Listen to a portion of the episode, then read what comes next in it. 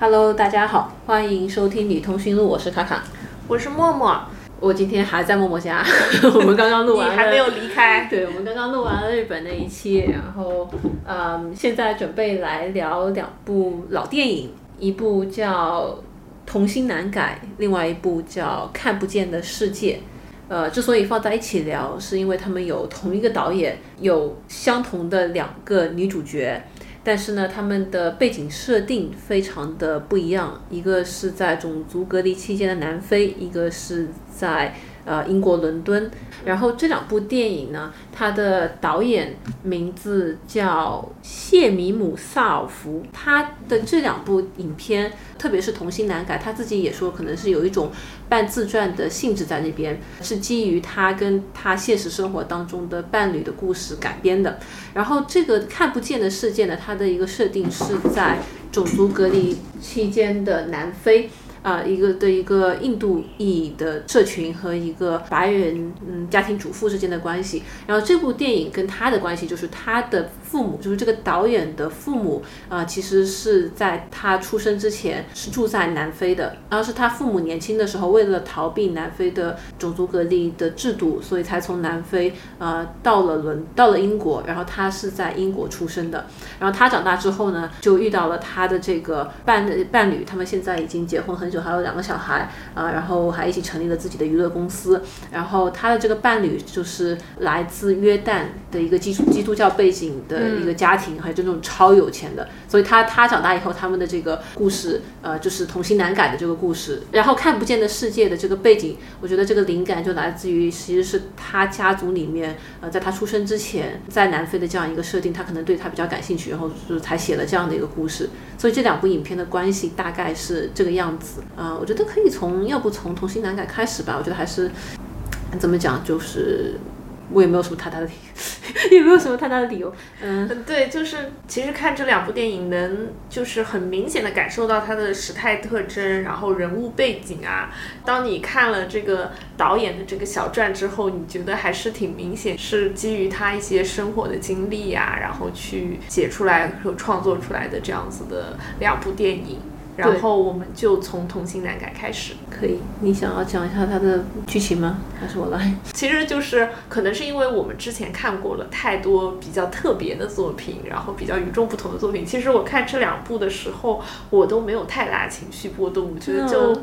你有吗？我跟你相反，是吗？我就是。特别是看《童心难改》的时候，因为可能之前看了挺多这种题材比较别出一格的影片啊，什么呃老年拉拉这个外婆那个故事，还有这个我的老妈出柜了，这个这个这个中年家庭主妇的出柜故事，我就觉得说我好久没有看到两个漂亮的女孩子在荧幕上谈恋爱了，是吗？然后我就看这个小糖水就看得特别开心。嗯，对，就是用小糖水来定义部这部电影还是就是挺准确的，它就是比较轻松愉快的。一个爱情，是一个轻喜剧，对，它的确。然后你就是对于我来说啊，我可能没有太多情感波折，就是一上来他们俩体现了非常明显的人物背景，就是特别是他们的家庭背景啊、种族啊、宗教背景啊这样的这样的一些信息啊。但是他们俩就是不约而同的都是出生于非常富裕的家庭，对，然然后然后他们就开始了一个相识、相知、相恋的过程。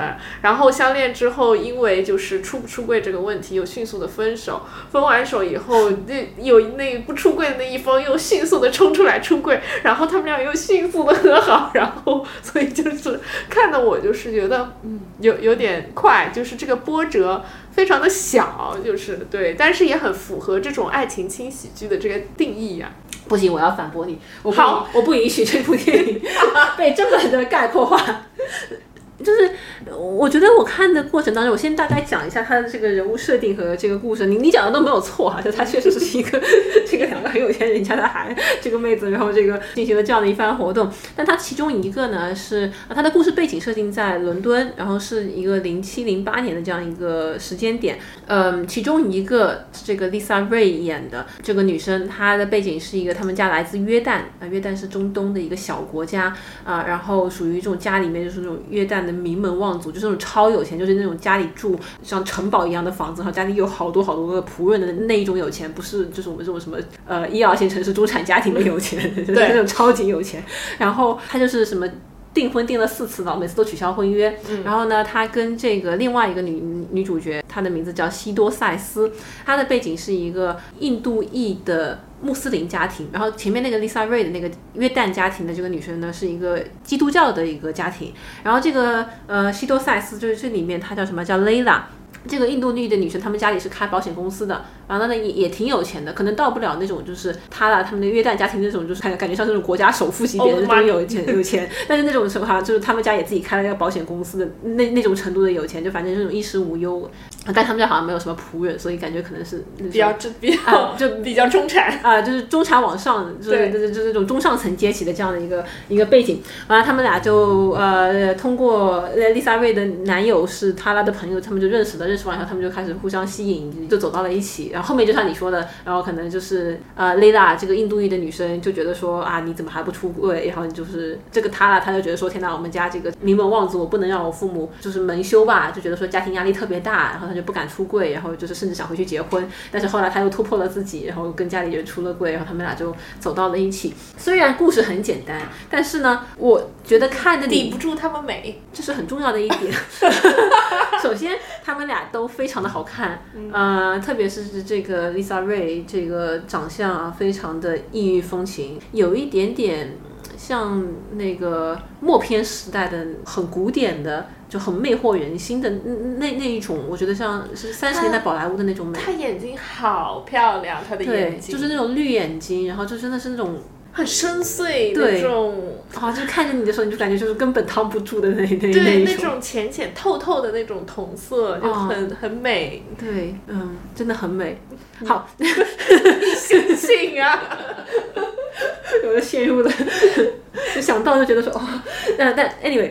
除了他们的美，我觉得这部电影有很多可圈可点的地方。嗯，首先，那就我看的很开心的原因哈，就是包括你看以下几个。首先就是我感觉我特别喜欢他们这里面一些细节上面的描写，就你能够看出来。这一部电影是作者基于自己的一个亲身经历，或者说他对这个环境非常熟悉，他才能写出来这样的东西。你比如说中东裔的家庭和这个印度裔的家庭里面的这个，比如说日常的的一个相处方式。你比如说这个中东家庭，他们什么第一次见面就开始聊政治，然后聊这个宗教啊，就说你为什么信这个教，然后说你觉得这个巴以冲突怎么办？你觉得这个以色列人怎么样？对，你为什么信穆斯林？然后就觉得说这个这这种细节，你让一个没有在这种环境里面经历过的人，你是写不出来的。甚至我看的时候，我都觉得很懵，就是因为第一是我不了解，然后我也不了解这个文化、这个背景，很不了解，然后。再者就是，我也没在影视作品里怎么看到过这种。对你，我你没有在那种什么白人拍的典型影视作品里面就见到过这种这种交往方式。但是我觉得这个就很，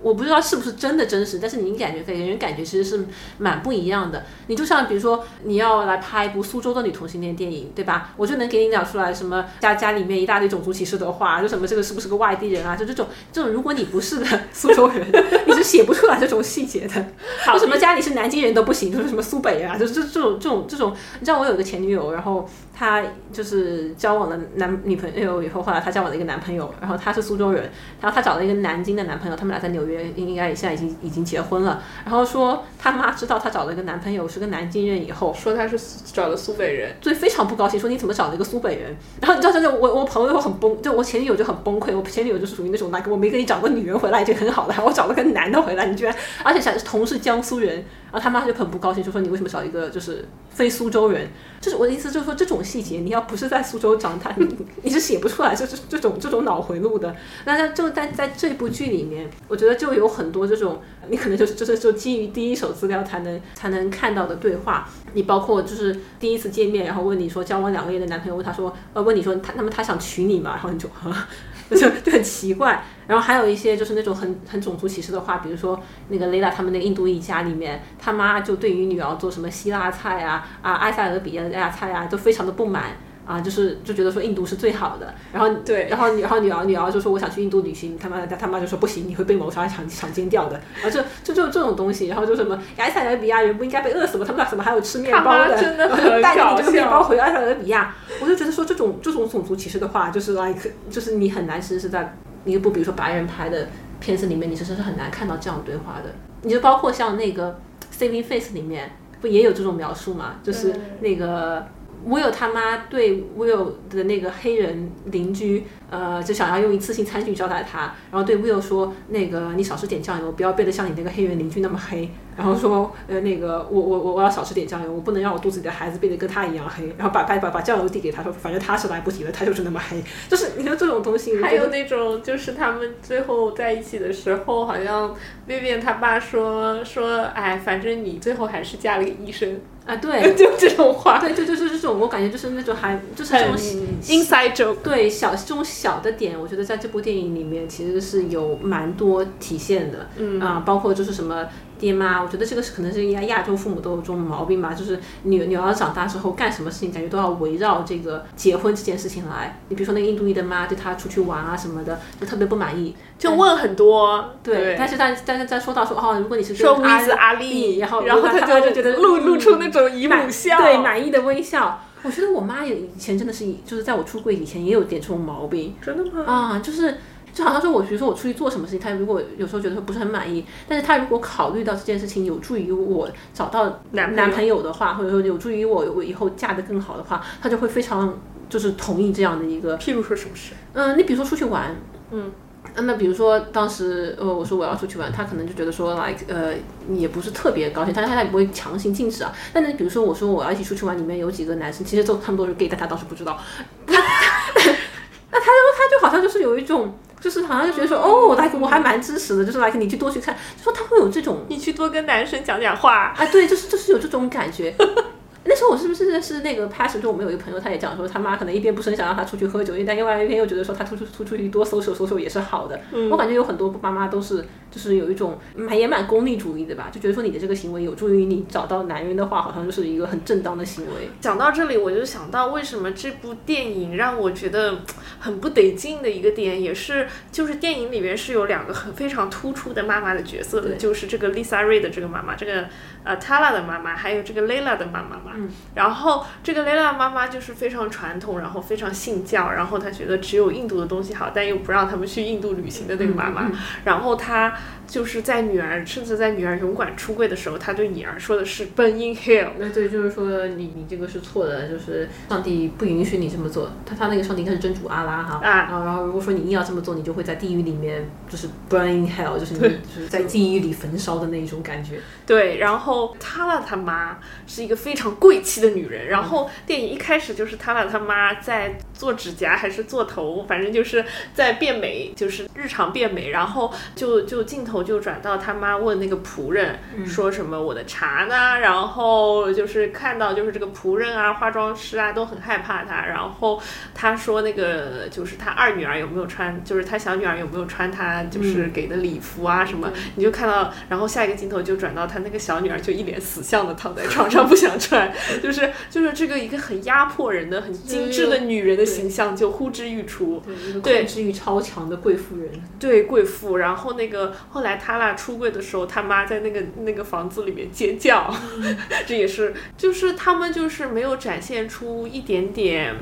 同理心，或者说想要问问女儿你到底想要什么，就是没有这种沟通的过程，反而是一些就让你觉得很窒息的这种行为。然后相反的呢？这个塔拉和蕾拉他们的爸爸都竟然都是两个大好人，两个有钱的大好人。他们的女儿不管是呃不接手家族公司，准备要去写作啦，不管是要当蕾丝边啦，不管是喜欢女人啦，要跟男人退婚啦，他们的爸爸都非常的 understanding，然后甚至还会去安慰女儿，说我来看看你到底如何啊？什么就是擦了屁股，一个出柜以后，一个跟他讲说，呃那个儿子倒没什么，女儿是一定要给。支持的另外一个雷达他爸说啊，出柜以后就是跟他讲的第一句话说啊，是时候给你买那个你一直想要的公寓了。对，我就想说天哪，出柜还有这种好事？我觉得就是，哎，为什么这个爸爸妈妈都是这样的呢？我觉得跟我自己想的会有一些不一样啊。就是不是说我不是说妈妈都是好的，爸爸都是坏的，就是他们这个两个父母都是如此的一致，就是妈妈就贼坏，爸爸就贼好。我觉得就是就是让我觉得很不太得劲。嗯，你讲的这个其实我在。看的时候也有想到，就是因为他这个对比确实过于明显了，两个妈都特别不不讲情理啊，很过分，两个爸都特别的啊、支持。但是呢，首先我不知道这个是不是导演的一个亲身经历，嗯、呃，而且比较诡异的是，就是这个感受其实跟我自己的经历倒是有一点像。其实，在我出柜之前，我一直以为就是我爸作为一个中年直男，然后看起来也没什么特别的兴趣爱好，就是生活还挺封闭的。呃，我我一直担担担心他接受不了，然后我反而就觉得说我妈有时候什么还练练瑜伽、学学英语啊，我一直觉得说她可能好像还更能接受一些新事物。但是等到我真的出柜以后，包括到现在为止，至少在我的感官上面，我妈是更难接受的那一个，而且会时不时的就是仍然会有一个很强的情绪起伏在那边。相反，我爸好像就是倒是还可以，就没有在这上就是让我觉得特别难受或者为难我。所以就是这个电影里面的这个设定，我觉得我作为一个观众，呃，我当时也有想到说是不是就还挺奇怪的，就是 like 怎么会就是这样？但是好像他又跟我的实际经验是就是很巧的一相一致了，所以我觉得说我也就是有种。我觉得这个其实看人的性格，因为在我的家庭里面，就是我爸爸遗传了我奶奶的焦虑型性格。他其实很多事情他会 overthinking，呃，为人为什么会焦虑，就是想的太多，你知道吗？然后相反，我妈是一个单细胞生物，就是她每天就是做好自己的工作，然后她有她就是有一份很不错的事业。另外的话，就是她有喜欢的明星要追啊，然后她有自己喜欢的东西，她会自己就是安排。还好，然后他就是脑子想不到什么，就算我跟他出柜，他可能按照他的性格，他会觉得说啊，我可能只是玩玩的，或者我只是觉得这是一个阶段。当然不是说这种想法是对的，但是就是因为这个性格，就是每个人的外在的表现会很不一样。那如果是我我爸的话，他可能就会很焦虑、很担心。当然也是出于为我好的角度，觉得说，哎，我会不会被人歧视啊？然后我在社会上会不会遇到很多困难？但是怎么说呢？就是两个人的外在就是。会很不一样，我觉得这个可能跟父还是母可能关系不大，跟他们天生的性格也是有一些关系。对，所以就是说，我说这部电影它虽然这个设定，单纯一定要来讲，这是不是说有一点点这个展示了这个男性可能更包容或者怎么样？可可能可以这样讲，但它也有可能仅仅是我觉得是一个。而且我觉得他他们两个爸太包容了吧，太顺利了吧？就是他女儿出柜，他的反应是我给你买个房，就是很离谱哎。但是怎么讲呢？是个轻喜剧吧，然后也算是一个戏剧冲突吧。你说他他爸爸爸妈两边都不支持，这玩意儿也很难写啊，就是你很难符合这个轻喜剧的调子，就有一个人就得就是就得苦大仇深了，这个也也很难弄。对，而且特别无语的是，这个 Layla 之前像乖乖女一样嘛，她不是在跟那个阿里 date 嘛？嗯，她认识他啦，是因为阿里介绍他们嘛？对，因为阿里跟他俩是好朋友嘛？对。然后认识了以后，他们就搞到了一起嘛。然后他跟阿里就分手了嘛，然后还出柜了。嗯。出柜了以后，阿里知道了以后，就是阿里有打电话问他妹妹什么的。然后那个妹妹还有告诉他，就是有一个非常有意思的 crossover，就以 Air Word 里边的那个人物跟他举例。对对对。就他妹妹就在大家这个电电那个电。他妹妹就在电话里面大喊说：“你有没有看过的 L Word？” 然后那个阿里作为一个正男，他说：“我没有。”然后，但我那个没有听清楚，他就说什么？他说那个 Lila 和 Tala 就是谁和谁，好像是 Sony 和谁。哪个人和谁忘了？反正就是跟谁搞在一起过的一个女的。对，就说他们俩就是那个谁和谁。然后，然后那男男的听不懂，然后他妹妹只好说他们 in love。嗯。然后那男的才懂。然后你知道他的前男友懂了以后做了一个什么事吗？他 set up 了一个 date，一个在一个很很 fancy 的餐厅里边，然后给他们俩设了一个小小的陷阱，让他们俩有机会可以敞开心扉，可以坐下来聊聊。嗯，但这个呢也不一定是个，也也可能就是我觉得现实生活当中也可能存在这样一个很好的直男啊，就是就这里面的直男都好完美哦。啊，对他包包括他那的前男就是前未婚夫，然后就感觉被伤透了心，好像也就这么过去了。伤透了心他就走了，对他也没有什么像我们说什么拿着刀出来砍人啊，就嗯，但是是来我觉得也也还行，就轻喜剧嘛。你说不知道你说像那个那我那天看另外一部那个也是二零零五年的一个片子叫《四角关系》，也是设定在英国。那里面那个前男友也是这样的，就已经结婚了，发现这个了新婚的老婆跟他们婚礼上的那个鲜花供应商搞到了一起。然后他就 那个默默觉得说，虽然我很伤心，但是我要成全你的爱情，真的吗？嗯，真的吗？真的。所以就是这个就是好男人可能也是存在的吧，我也不知道说什么，就是好男人存在在蕾丝边电影里，对，就是好男人，就是就是这些直男在蕾丝边电影里面就仿佛一个 gay 蜜，你知道吗？但可能是就是基于蕾丝边的想象，男人应该是这样。也许也存在吧，就是。印象当中，我朋友圈有一个蕾丝边，因为我也不我我不知道我是什么时候加的他，但他好像以前是做在北京做拉拉社群的，呃，可能跟童宇啊他们搞过一些活动，反正我已经加了他可能很多年，就是然后他他是那种每天会在朋友圈播发发很多那个消息的那种人，然后就是因此也看了，然后他每次谈恋爱都会就是在里面大张旗鼓的发出来，所以就是可能这么多年，虽然我不认识他，但是我看了很多他的谈恋爱的这个心路历程。然后他现在最近谈的一个女的呢，就是就是在法国待了很多年在法国读博啊什么回来的一个女生。然后这个女生在法国的时候，她就说她曾经结过婚，然后是跟一个男的。然后后来跟这个男的结婚以后呢，就是又爱上了另外一个女的，在他们他们工作当中认识。呃，然后跟那男的结婚之前，他可能也跟女生有过一段情缘。然后他就说他当时就是喜爱上别人以后，他那个他现在的这个前夫，就是那个他那个前老公，就跟他讲说。你可以去试一下，有一段时间里面，他就是大概意思就是说，好像就是一一周有几天他在那个他的这个新女朋友的家里，一周又又又剩下几天是跟她老公住在一起。然后她老公就说你去尝试一下，就说如果你觉得你真的爱上对方的话，那你就就往前走。你如果不行的话，我还在这边等你。就是，然后他然后他说他把这件事情跟他妈讲，然后他妈就很崩溃。他妈首先崩溃就是 like 女朋友就是自己女儿要离婚了嘛，就是说就是在婚姻当中爱上别人。然后其次崩溃就爱上他是个女人。然后他妈就问他说：“就是你你老公没有想要拿刀砍你吗？就是来就是那种就怀疑这种事情。”他就说：“好像真的完全没有。”然后甚至说她生病以后，她老公不是她前老公跟她现女朋友就一起在医院里面照顾她。我当时看完以后，我我也觉得很震惊。然后，但是会不会是因为他是法国人？那你我也不知道。但是就是就是，所以我就说可能就是这种好呃，怎么讲？就是就是有这种 urban myth 是吗？就是确实好像就是听，确实是听说过这种男人是存在有过这种都市传说。对，就是好像就是也不可也不是是完全没有听说过，从一些朋友圈的风言风语里了解到，好好像可能还是有的。我感觉还是挺真实的，因为就那个。女生确实是也对自己有很多反思，就写了很多文章。我感觉还是挺真诚的一个分享，所以嗯，所以就是我我只是想说，这种男人也也也是可有可能。谢谢你费尽千辛万苦说服我。但是但是这种就是我跟你讲，他最后那个不是是他 Layla 的前男友和他妹妹一起把他们俩 set up 到一起，就有个 date 什么的嘛。但反正就是这种好像东亚家庭好像就特别喜欢这种亲朋好友把你们最后呃 set up 到一起，然后你们又和好的这种情节。那个 Saving Face 里面不也是一样的嘛？好像就是那种格外的甜，就是好像就是那种从大家都不支持你啊，变成了就是大家一起来把你们凑合到一起，就是这这这种反差感还是有的。但是这也是我不太理解的一种方式，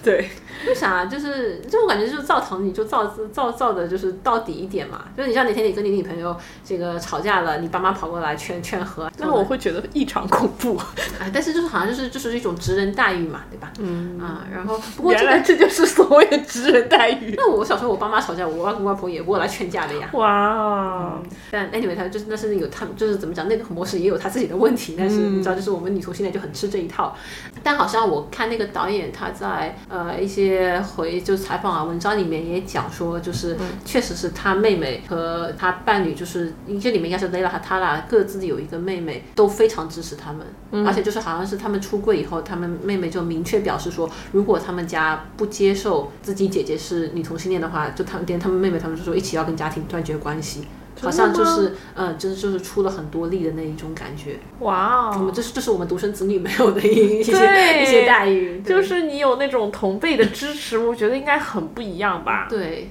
可能就我听起来也像个 urban myth，但是可能就是来，这是确实是真实发生的。对，因为就是这个 Layla 和 Tala 都是有姐妹的。对，Tala 有有两个姐妹，一个姐妹就特别跟她妈一样，一个姐妹好像。反正也蛮特立独行的，虽然是个直女吧，但是就什么只穿黑色，还找了一个犹太人做前男友啊，要做男朋友。好像他们最后雷娜和他俩在一起之后，她跟她那个前男友又复合了，因为她那前男友是犹太人。好像这个这个约旦这个国家，我具体对对政治不太懂，但他们好像对这个巴以冲突啊、犹太人啊这个话题就特别敏感，好像完全不能够接受对方是个犹太人这样。对，嗯，好像是会。哦，然后还有一些小的点，我其实也蛮喜欢的，比如说这里面那个塔拉他们家那个他妈有一个仆人，就是一直受他妈指使，然后就是他妈是那种很疯狂，就很不讲情理，就有点像那个穿 Prada 的女魔头那那种感觉。然后那个仆人就经常会在那个给他妈端的茶里面吐口水。然后这部电影就一直从开始到后面，就只要吐了口水，他妈就一直不喝这杯茶，直到最后那个他拉出柜以后，他妈终于把那杯茶喝了下去，然后那个仆人就开心的在走廊里面跳舞，还恨不得开心的尖叫。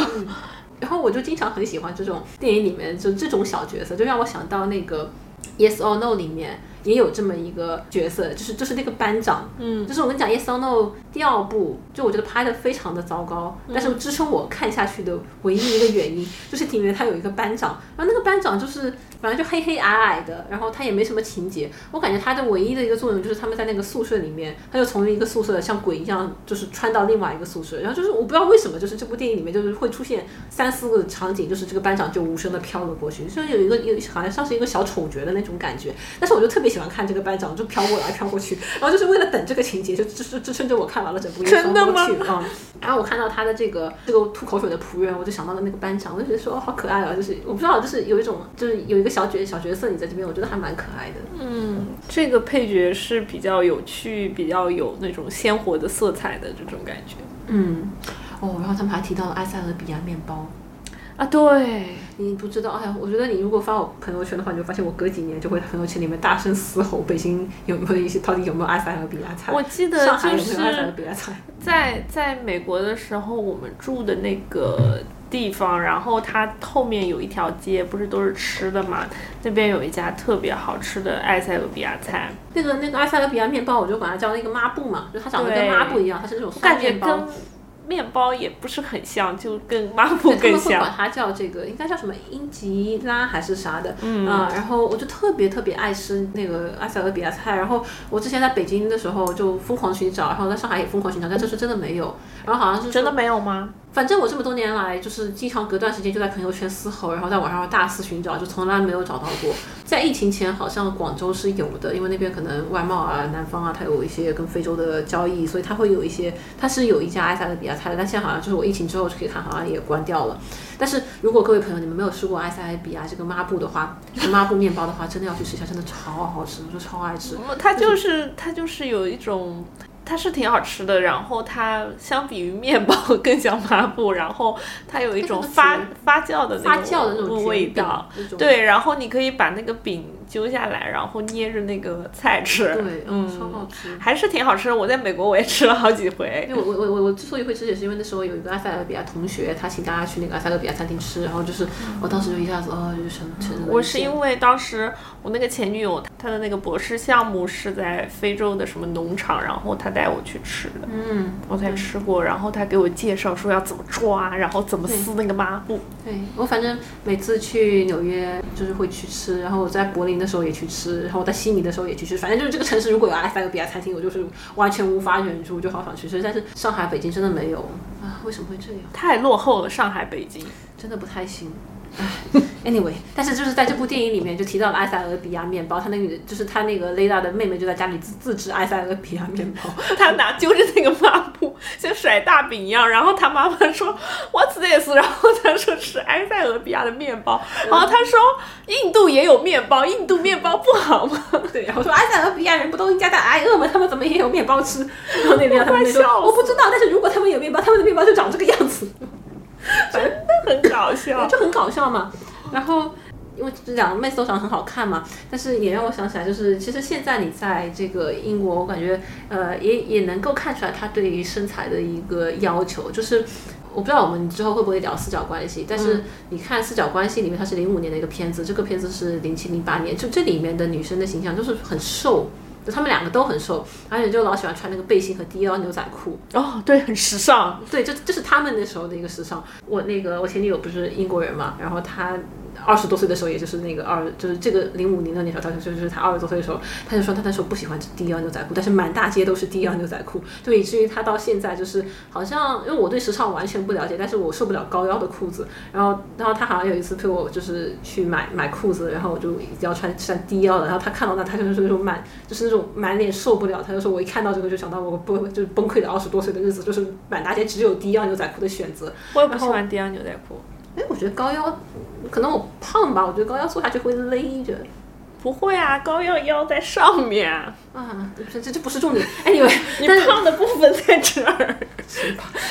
然后，然后那个那个四角关系里面就有一段，他们两个女主角一起在跳舞机上跳舞的那个日子，呃，就是那个那个场景，然后那个灯光，反正就就就看他们身材嘛，就确实很曼妙。然后就是那个背心和低腰牛仔裤，然后那个腰又特别细，就整个人就特别瘦。然后包括这部剧里面他们的一个跳舞啊，包括他们就是做爱，就是就是强调他们身材的时候，你会发现就那个身材就是那个特别扁平纤瘦穿低腰牛仔裤的身材，我觉得还蛮好玩的。就是你。看现在的女同性恋电影，就是你比如说像前几年那个什么像菊石啊，就是当然那些设定不是在当代啊，但是你看就是像包括像当代的电影，我觉得就大家现在可能对就是各种不一样的身材会更包容。然后反过来讲，就是零几年的时候，二二十一世纪初的那几年的这个美女的那个时尚美女的都市喜剧里面，女生的这个身材形象其实是比较单一的。嗯，我觉得，但是当然也还是好看的。我说实话，我觉得美女穿啥都好看。也是，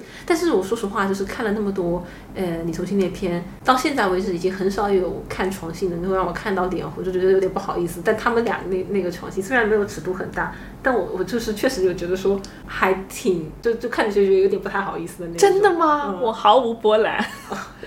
可能因为我那看的那两天不在状态，有点忙，然后有点累吧，可能是这个原因。但也有可能我对这个就这种轻喜剧已经产生了免疫力。哦，get 不到。不，也有可能是那个 Lisa Ray 啊，包括那个呃，另外 Layla，他他们俩都是我喜欢的类型，可能。啊，对对对对。然后我当时就看着有点，嗯，因为我看着他们俩就是。经过前男友引荐认识，然后就是打打网球认识，对吧？嗯，打网球认识，然后打网球认识完了以后，他们俩就要去 Oxford 旅游，然后逛逛那种很古老的博物馆什么。我就，然后他们晚上睡觉的时候就又要搞一些暧昧，抱着跳舞，我就已经 有一些感觉 cliche，感觉 cliche 了。这零七年的片子好吗？嗯嗯，而且你想，除了 C P Face，你也看不到几个什么这种亚裔啊、阿拉伯裔啊、印就是印度裔啊的女女女生，俩俩长得特别好看的小姑娘，这个在一起跳舞，这个也很少见啊。你怎么就免疫了呢？我就是对这个一切设定深深的免疫，然后特别是这个 Layla 遇到他了之后，她其实整个人她有一个重新自我探索的过程嘛，因为这个 Tala 有问她说。说你的 passion 到底在哪里？你的就是你到底热爱什么东西？你喜欢啥？你肯定就是他说，哎，那个雷拉就说，哎，我爸有个什么公司啊，什么？他说我一直在公司里干活什么的。然后他俩就引导他说，你肯定有你喜欢的事。然后他说，我喜欢文学，我喜欢写小说。然后他给他看他写的小说，然后我当时就想。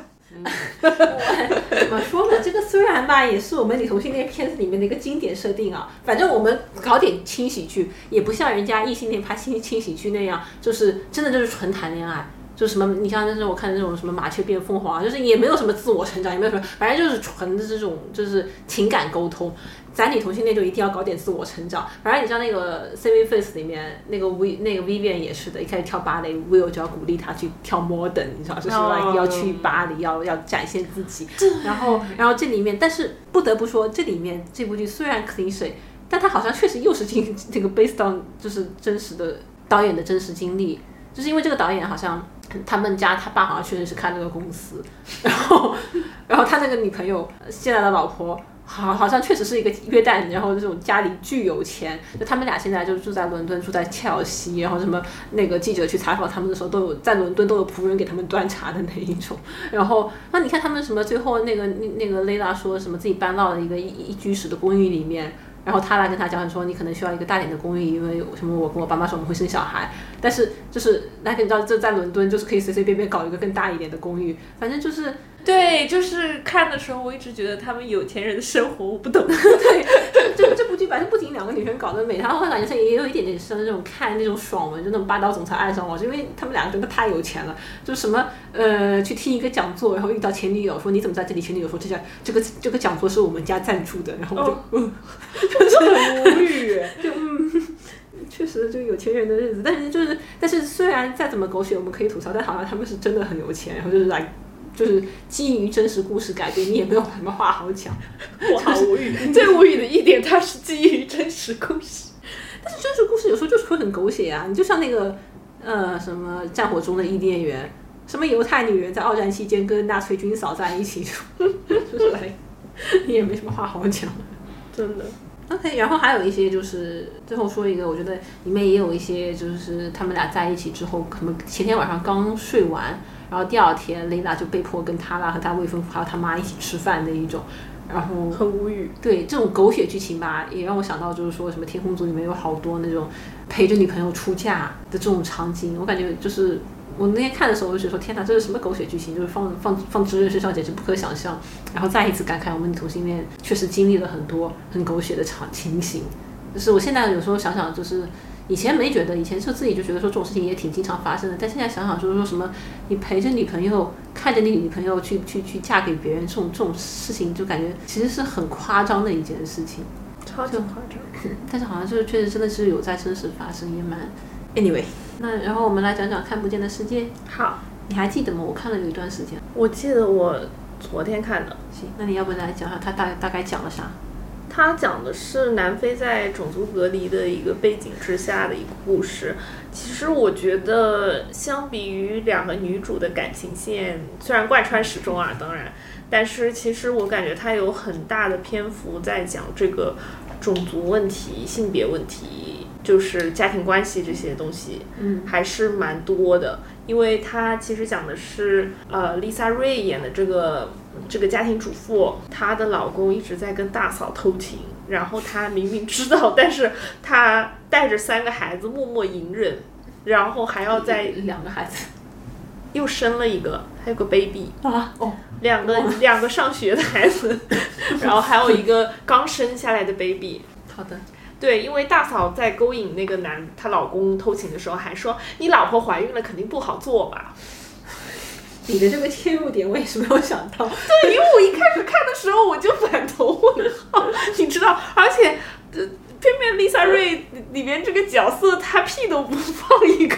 她就默默接受了，你知道吧？然后。行，你接着把这个剧情介绍吧，从这个老公跟大嫂偷情开始。我一开始以为你要从这个就是种族隔离的这个 这个这个很很残忍，就是里面那个 Jason 啊，就是有一个这这种角度来，没想到你从这个老公跟大嫂偷情这个角度，对对，你接着讲这个角度，然后我印象非常的深刻。然后我记得在剧情里边，就是他们夫妻俩矛盾就是最剧烈的一刻是什么呢？这个老公去找大嫂偷情的时候，正好他的大。哥也回来了，所以他偷情没偷上，他有一点被人就是当场捉住的感觉。当然没有露馅儿啊，但是他很不爽，他那天就没有做到爱吧。然后他回来对所有人发火，他对自己的小孩发火，对自己的店员发火，然后跟自己的老婆吵架，然后他还跟他老婆打架，然后把他老婆两个眼睛都打黑了。我不得不问，这就是你对这部电影的 take away 吗？就是不是？你还记得我们有一次去，就是我应该是一七年左右吧，就是当时我在北京工作，然后有一次你来北京玩，然后我们去看了一个在朗园的一个什么新书介绍会，还不是什么的，你还记得吗？我记得。对，然后呃，反正当时就讲了一堆什么文学，好像还有那个谁呀？朱天心对，还有应该是朱天心她老公还是哪个男的？张悦然啊，对，一个叫一个唐什么的，其实写了一部解读《左传》，还不是《资治通鉴》的这种这种书。但 anyway，就是在这个过程当中呢，就是好像有谁引用了一句话吧，就是说崔健说，就是只要毛主席的头像还挂在天安门上，咱都生活在同一个时代。反正就这个，就我我听下来就感觉毫不重要，你知道吧？就只是这个这个这个一整晚当中某个人发表了一个无关紧要的无关紧要的观点，就是这一个引用。然后我回家好像就看到豆瓣上面有人就是。标注了这场活动还不是怎么样的，然后就是重点引用了这句话，然后他说全场我什么都不记得了，我就又记得有人在那边讲说崔健讲说什么，那个人只要是我吗？应该不是你，你说的我很害怕。应该不是你，但是反正就是是我当时就很震惊，我就想说这个一整场就好像跟这也没什么关系，你知道吧？就重点完全不在这里，然后他就是来一整晚，他就重点标注了这句话，然后把它写在了这个豆瓣评论里面。不，那个就是这个丈夫和妻子的这种权力关系，也是这部电影要表达的重点之一。真 真的吗？OK，然后你你这部片子感觉不不是一部女同性恋片，就是什么那种知音什么老公跟大嫂在出轨的那种感觉。对，然后第二个就是他这个重点就是讲的啊，在在那个餐馆的那个老板女老板，啊，餐馆女老板她有一个合伙人，然后那个合伙人是黑人嘛，然后叫 Jacob 对吧？呃，他是混血，啊，他是混血，然后这个很重要，因为混血可以跟黑混血玩，但是混血不能跟黑人玩。他是个混血，他爸还是他妈是荷兰人，就是因为南非有那时候不是很多殖民者过去嘛，然后就有很多跟当地的人一起生的小孩，但这些小孩就是处在一个很微妙的位置，因为种族隔离就是白人不能跟黑人一起玩，对吧？就白人跟黑人就是要完全分开来。然后当中这一些，你看他那个就是这个咖啡馆老板是一个印度裔的一个背景。然后那个 Jacob 就是他一起合作，他那个合伙人，一个很很绅士的一个中老年男性啊，呃，他是一个混血。然后呃，这个咖啡馆里所有能来的人，你看，要不就是白人，要不就是混血。然后就警察过来，经常就查他们有没有在跟黑人就是混在一起，或者黑人有没有来用餐，但他们是不允许给黑人提供服务的。嗯所以就整个种族隔离，它就是好像是把人就分成了很多类型。所以他们那个餐馆是只有混血和白人可以。白人可以来，然后然后是他们是混血要跟混血在一起，所以你看它里面一个呃矛盾也是说，就是他那个大不是家庭主妇的老公有一个姐姐，好像同父异母，呃，不是有一个同卵双胞胎，呃反正有一个姐姐，嗯然后她是跟一个白人在一起了。对这里面的一个冲突就是说，这个事情是不能被人是抓到违法的是违法的，就是呃不同种族之间的通婚是违法的，所以到后期就是有警察在追杀他们。啊，对，所以就是你看这里面就是说，这个 Jacob 他他不是一个黑人，他如果是黑人的话，他压根就不能就是进到这个咖啡馆里面来，就他是一个混血。啊，他他是一个混血，但是就是按照法律来说，他好像也不可以作为这个餐厅女女老板的这个合伙人，就是名义上面他只能作为就是工作的人。对因为对，因为就是法律规定，就是他不配成为合伙人。对，然后那个女老板这一边应该是印度裔，好像就是印度裔，他们就把它归到了就是不黑不白的这个一个一个境地里面，所以他可能跟混血就是有一点点相似。原来嗯所以就是他那个呃，这个导演他爸妈就是为了逃避种种族伦理，就是很夸张的那种社会规范，为了逃避这样一个制度，所以才去了英国。然后那个导演是在英国出生的，嗯啊所以就是这里面也还蛮呃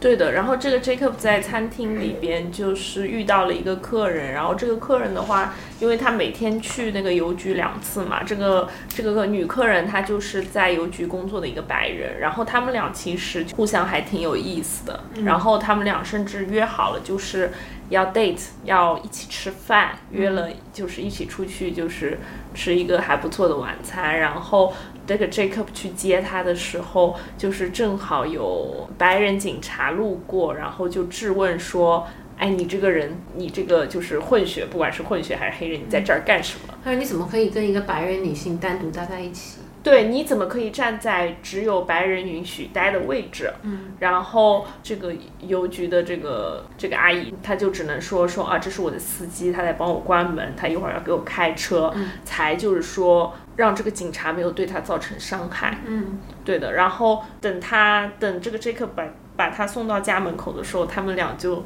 就已经就是瞬间认识到，就是他们俩之间是永远都不可能的，然后他们俩就流泪告别。我觉得就这个地方还是挺心碎的。对对，这个是一个就这里面一个蛮重要的一个支线吧，就是嗯他们其实也就一个是混血，一个是白人，然后他们俩就确实是互相对对方都很有好感啊。这个白人就跑来这个混血开的餐馆里面，其实他也不太应该来，当然他作为一个白人，他随便哪里都会去。然后因为这个混血的这个 Jacob，他其实是一个就是经常穿着西装，打着领结，戴着那个礼帽，就是非常绅士，觉得说很有，就感觉上去还挺非常体面的那那一种人。呃，但他去邮局的时候，可能就是白人有自己的一条队伍，然后他只能去非白人的那个队伍，然后就是那种经常，你知道，就是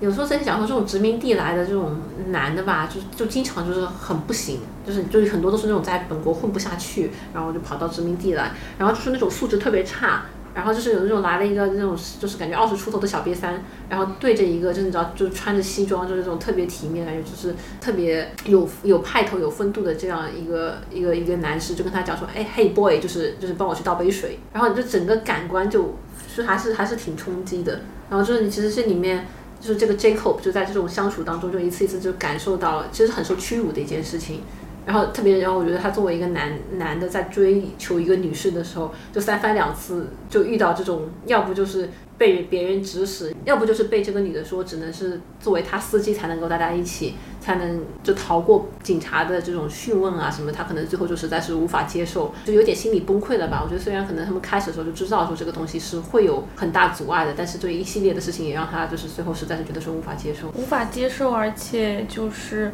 如果他们真正建立关系的话，可能会对他的人生也造成一些的伤害。嗯，是违法的，就是那你就像那个那个老公的姐姐跟跟她的老公一样，姐夫啊，跟姐夫一样，就只能去，比如说去别的国家。了吧？我觉得是对，对，因为就是他在邮局被人要求说倒水的时候，他其实愣了一下嘛，然后邮局的那位工作人员那个女士就立马出来说：“哎，我在这儿工作，我来给你倒水。”他给那个 B 三倒了水以后，B 三还说 “What's wrong with you？” 对，然后然后还把那个应该给那个女士的就是邮费。就甩在地上嘛，然后他们俩一起在地上捡硬币的时候，就是 Jacob 心里也很不好。然后那个女士就有跟他讲说，我们都是就是弱势的一方，一方是女性，另外一方是就是一个混血嘛。对，然后他们俩还没有办法就是嗯建立任何就是官方承认的关系，就也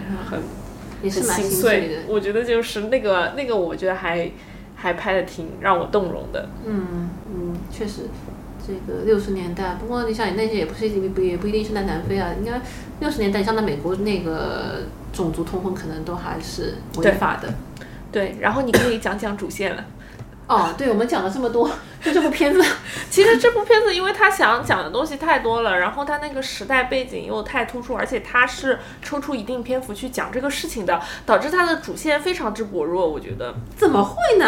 啊，你又要反驳我了？这不就是一部女同性恋片嘛？就跟我们那个油炸地番茄不是一个套路吗？啊，我不觉得。那油炸地番茄不也是一个年轻有活力的女的和一个家庭主妇之间，在一个种族呃呃冲突非常大的背景里面产生了感情的故事嘛？但我觉得观感上差很多，就是。就像他们俩都要写一个同样背景的命题作文，但是一个就写的紧抓主线，然后就是非常焦点聚集；另外一个我就觉得他那个点是散的。没有，我来帮你拎一拎。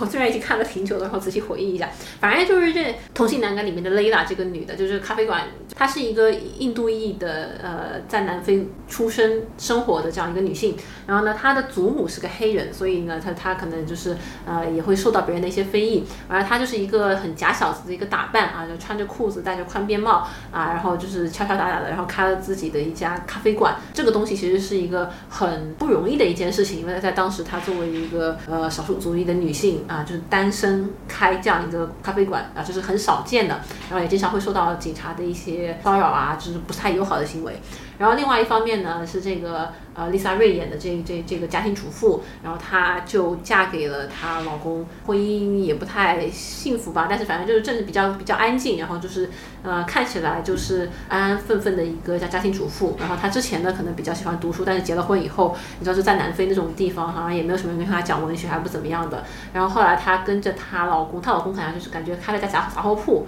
然后就决定把这个杂货铺搬到乡下去，他们就搬到了一个就是十里八里就什么人都没有，感觉像那种荒漠的这么一个乡下。然后他就更加的孤单，反正但他反正就是在那边过日子。然后他们俩好像，他就跟他那个跟他老公偷情的大嫂啊一起去了这个咖啡馆，就这个咖啡馆老板开的咖啡馆吃吃饭。呃喝下午茶，然后他们就认识了，然后这个女他们就有点眉目传情，现场就。对，然后就是呃，也可以理解，因为这他咖啡馆女老板呢，可能本身就是个女同性恋，然后好像这个这个家庭主妇呢长得又很美，然后一下就被吸引住了。但是也不一定，就是说这个你知道，就开咖啡馆吧，就跟开酒吧一样，我感觉就是你那种老板多少你都是要跟客人呃保持一些良好的关系，然后他可能本身就是一个很 charming 的人，然后他就对着这个家庭主妇可能就献了一点殷勤。然后给他送了点甜点啊什么的，然后这开家家庭主妇呢，可能就是因为实在是很久没有人跟他有过一个比较良好的沟通，他就呃，他后来有一句台词，他说在过去的七天里面，你是第一个对我笑的人，嗯，然后他然后他他还特别强调说说 I counted，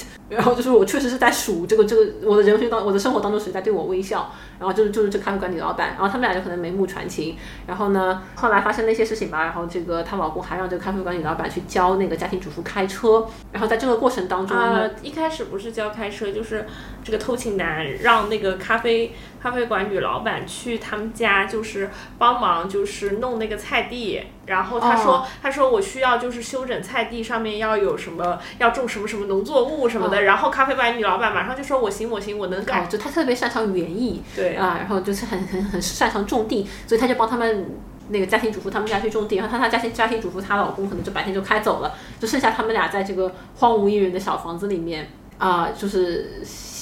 朝夕相处，然后一个在种地，一个给他倒茶，反正就给他做那个三明治，做午餐，做早餐，然后有的时候那个咖啡馆女老板还会逗逗孩子，反正就是那种很。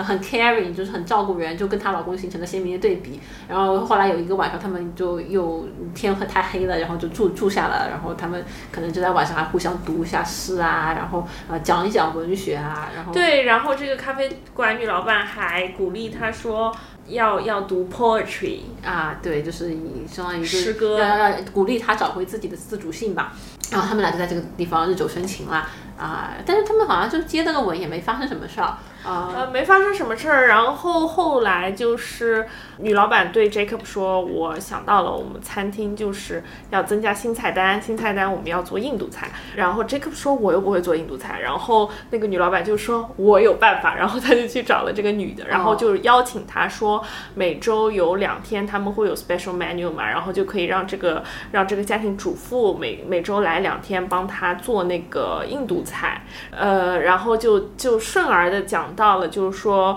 这个家庭主妇她不会开车，但是他们住住在村里，然后去那个去他们繁华的那个这个餐馆地区，就是需要开车的嘛。然后所以就讲到了，就是说要这个咖啡馆的女老板教他开车嘛。然后那个出轨出轨男就是偷情男，一开始听到这个事情的时候，他很愤怒，他说你不需要工作，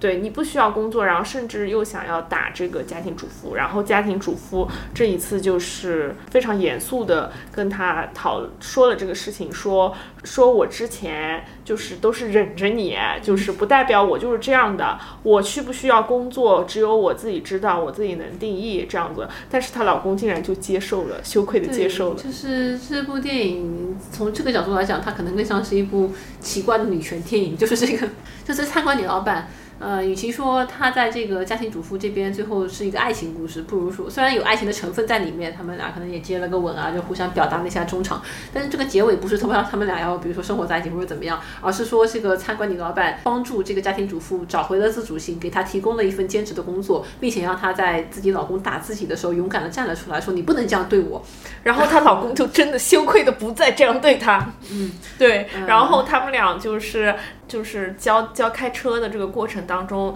他们俩在车里教着教着开车，突然就是就是贴在了一起，情难自已，然后，就接了个吻，然后她老公就突然出现，对，所以就是也没有什么做爱的镜头，然后没有任何就是没有太过那个的镜头，对，啥也没有，也也就是那个家庭主妇对那个女老板说了一句什么，每次你出现，我都希望你永远留下来啊，就这样的一些情话吧，但我觉得也蛮真实的，你说在那个年代怎么着还让他们俩私奔啊？嗯嗯，所以我感觉那个年代可能能做到这个，感受到对方的情谊，在那样一个环境当中，已经是已经是你能做到的最大的极限了。的确，你再往下，无非是像你像那个打开新世界一样，它那个是呃两个农妇啊，在这个非常艰苦的偏远地区，两个农村妇女之间的感情。那那个也无非就是你们俩在串门的时候就是做做爱，表达一下情愫，呃，也就这样了。就好像在这样的场景里面，你很难想象像同性难改一样，是我们俩要出柜，要走出来，要要在一起，好像就不太成立。对，因为其实童心难改它。他其实最让人印象深刻的一个镜头是最后的时候，他们俩在那个公园的，就是长椅上坐着，然后就很稀松平常的聊天，然后旁边就有一些路人啊或者怎么样，就是然后他们俩就旁若无人的喝咖啡，然后接吻，就是非常美好，然后又很 chill 的一个场景。但是就是这样的场景只能在特定的环境下发生，我感觉是这样。嗯。时代也是在进步吧？你想这个，当然这个差的有点远啊。你一九六零年代的南非和二十一世纪初的英英国伦敦还是差别很大。不过我在想，就是说这个古往今来这么多女同性恋，在现代以前，就是在一九八零年代以前，可能过的也就是像看不见的世界里面那样吧。就是说，你感受到一些对方的情谊，然后对对方就是肯定是要结婚的，就 that's it，可能就是真的是长期处在性压抑当中，啊，最多跟别人偷过情，可能可能也就这样了，嗯，是蛮惨的。所以就是你从那个角度来讲，你也很难拍出什么感情的花来，你知道吧？特特特特别是另外一方他还结着婚呢，你这个也不太能搞得太夸张。不过说实话，就这个导演，他今年去年还是今年又拍了一部新电影。是吗？然后 是这样，就是他跟他的这个呃老婆，因为可能家里特别有钱吧，反正就是他开始写书，后来又改拍电影，然后他们俩是自己成立的一家娱乐公司，然后自己拍了这个电影，呃，然后后面他们可能也拍了一些呃其他的电影，数量不多，而且都没有就是这两部呃影响力那么大。然后呢，他去年和今年又拍了一部女同性恋电影，我看了一下那个简介。然后怎么还就是还是一个基督教背景的女生和一个穆斯林背景的女生，两个人就是一个有未婚夫，一个然后然后两个人发生了情感，然后然后然后又搞在一起的这样一个故事，我就觉得说这个这个导演哈，可能一辈子走不出来了。对他可能对这种其中一个有未婚夫、夫或者老公，然后跟另外一个搞到一起的这样一个情节，他有一定特殊的癖好。我我是这么觉得，他就是很喜欢拍这这种场景。嗯嗯。但是另外一方面，你想从这个男分就是那样一个场景里面，你只能待在婚姻里面，你都没有考虑过说是不是要跟对方走到一起。到这个痛心难改那个时候，你想他们。可以撇开未婚夫，配撇开这个男朋友，然后跟家里出柜，然后跟女朋友走到一起，就是以呃以恋人的名义在一起相处。到我觉得我们现在看的一些女同性恋电影，可能里面就没几个男的，然后出现的男的，要不一接就也感觉也全都是 gay 的的这样一个场景，感觉也是你做一下梳理的话，也觉得说时代还是进步蛮多的在这上面。对，哦，还有。我想要跟大家强烈分享一下一个跨次元的一个剧，就我昨天很偶然的在 YouTube 上面看到了一部《Saving Face》里面 Will 和 Vivian 和《童心难改》里面的 Layla 这三个女演员一起演的一部轻喜剧，呃，不是轻喜剧，一起演的一部情景喜剧。但这部情景喜剧好像没有在电视上播出，而且好像影响力也不太大。但是你能想象我当时那个激动又崩溃的心情吗？就是你看到 Will、Vivian 和 Layla 三个人坐在了一起，嗯，就他们三个坐在了一起。他们是讲什么啊？那个剧？这部剧我看了一下，豆瓣上面好像很多人说它很无聊，纯粹是氛围剧。但是我看了以后，我觉得非常好看。它应该是那个一个呃亚裔演员协会赞助的一个拍了一部轻喜剧，啊不，拍了一部情景喜剧。然后它那个每一集可能只有七八分钟，很短很短。然后大概内容就是这三个人。呃的设定就是他们从小学二年级就开始就是最好的朋友，然后他们就办了一个读书会，一个 book club，然后他们就时常聚在一起。但好像就是这部 book club 里面嘛，就是从他们也没有真的在讲书，只是借由这个读书俱乐部，然后讲的一些比较无厘头的事情。嗯嗯，比如什么有一集他们就一起不小心就嗑嗨了，然后发生那些事情就很。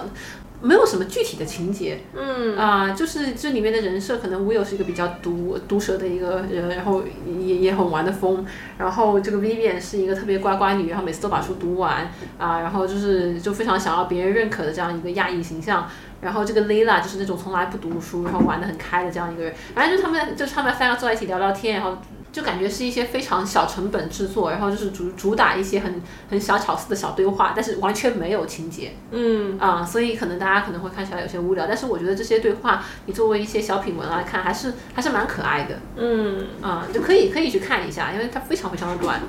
对，所以我感觉大家反正冲着人去看，你就看他们仨同框也是很值得的。然后这个剧情，我个人觉得是我看的还蛮享受，我觉得很好看。但是就是呃享受一下他们的对话啊，这种就是呃一些剧本写作方面的东西吧，我觉得还蛮蛮可爱的啊、但是也没什么情节。啊、嗯就是，但是有这么一部剧，就是推荐给大家，你就知道一下，就就是 Will、Vivian 和这个 Layla 三个人曾经在一起搞过这么一部小剧。嗯，对。然后我有看到，就是说。零八年这两部电影就是上映之后，应该是零九年那个丽莎瑞就得了癌癌症，应该是一零年，她得了一个血液方面的，对，反正是一个血液癌的一个种类，然后她通过很长时间才就是恢复过来。Lisa Ray 这个她还蛮激励、蛮励志的。当然，她那个得了癌症以后，她的那个工作成果没有很多啊，她的呃之后拍的电影数量没有很多。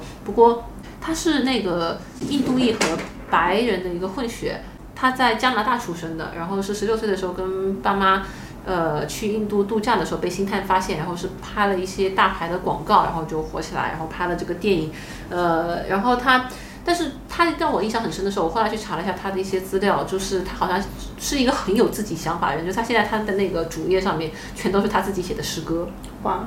啊、就是呃，《童心难改》里面不是有一段，就是说是呃，这个塔拉向雷拉写信嘛，写了一首长诗来表达自己的情意。然后就其实，在现实当中，这个丽莎瑞她虽然是个直人。Which is a shame 啊、但是啊、她真的就是她真的有就严肃的在写诗歌，就是大家上网去搜她的话，可以看到她写的诗，呃，我觉得还是蛮不一样的。就作为一个女演员来讲，然后包括她前几年，我看到她有也做了一件还蛮受好评的事情，就是她在四十七岁的时候，她 PO 了一张自己完全没有化妆的照片。就说实话，我我看到我也蛮震惊的，就是有受到冲击，就是因为她二十多岁，你可以看到，哦，当时应该三十多岁，就是年轻的时候在荧幕上那个形象。就真的是非常的美艳，然后非常动人，就是你就看就看就凭脸就就是我就愿意给她打钱的那一种。但是她在呃，因为可能也是生病啊各方面，然后就是他在剖出来的那个形象，就真的是完全没有任何的妆，然后这个整个人看起来很累，然后而且就是很憔悴那一种。对，而且可能因为光线的原因，就会比较暗沉嘛。对对，就是很暗沉，然后完全没有无精打采。就我看到那张脸，我才意识，我才明白，就是这可能是个文化差异。就是比如说我跟你讲说，你今天看起来好累哦，就是在我在中文的语境下面，他好像是意思是说我有点我很关心你。对吧？你就今天看起来有点累，就是你是不是可能状态不太好啊？就是你没事吧？就是 like，，我觉得是一种关心。嗯然后我记得我第一次跟我当时那个前女友说你今天看起来好累哦，然后他就一脸就是震惊的看着我，就是就是好像是就是在英语里面，就是你跟别人讲说 you look tired 这句话的意思就是你看起来很糟糕。对一个一个礼貌的说法，就是说你今天看起来很糟糕、很丑，好像就是不太对的那种，就是就你你的你的状态非常不好，就是就是你看起来很丑，就是这个意思。然后他当时就是那种 就是那种什么鬼，然后嗯，但是我看到呃 Lisa Ray 这张照片的时候，我我突然明白了，就是为什么他们会觉得说 you look tired，这这句话的意思就是是你看起来就真的很不好，就是你不好看的意思。对，就是大家也可以上网去搜一下，我觉得、呃，她作为一个女演员哈，有勇气把这个这样一个状态剖出来，还是蛮不一样的。我觉得比我们内娱里面那些女明星动不动就什么说自己不打扮啊或者怎么样，然后其实就是还是精心打扮过的那种照片，差别很大。嗯，对。但是我觉得他能从癌症当中恢复健康，然后就就已经很棒了。嗯那当然这就是是医学发展好像控制的还蛮不错的。嗯看起来是还是现在还是就是挺有自己的生活的。对对对。嗯还是比较推荐大家去看吧我觉得就是一个小糖水的剧呃还有了解一下种南非种族隔离也好啊那就这样嗯感谢您听到这边啊祝您生活愉快。拜拜。拜拜。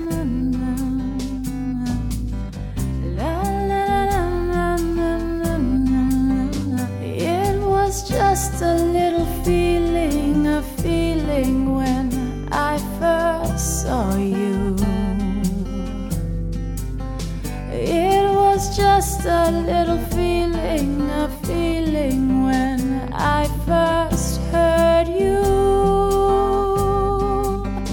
It was just a little feeling, a feeling when I first touched you.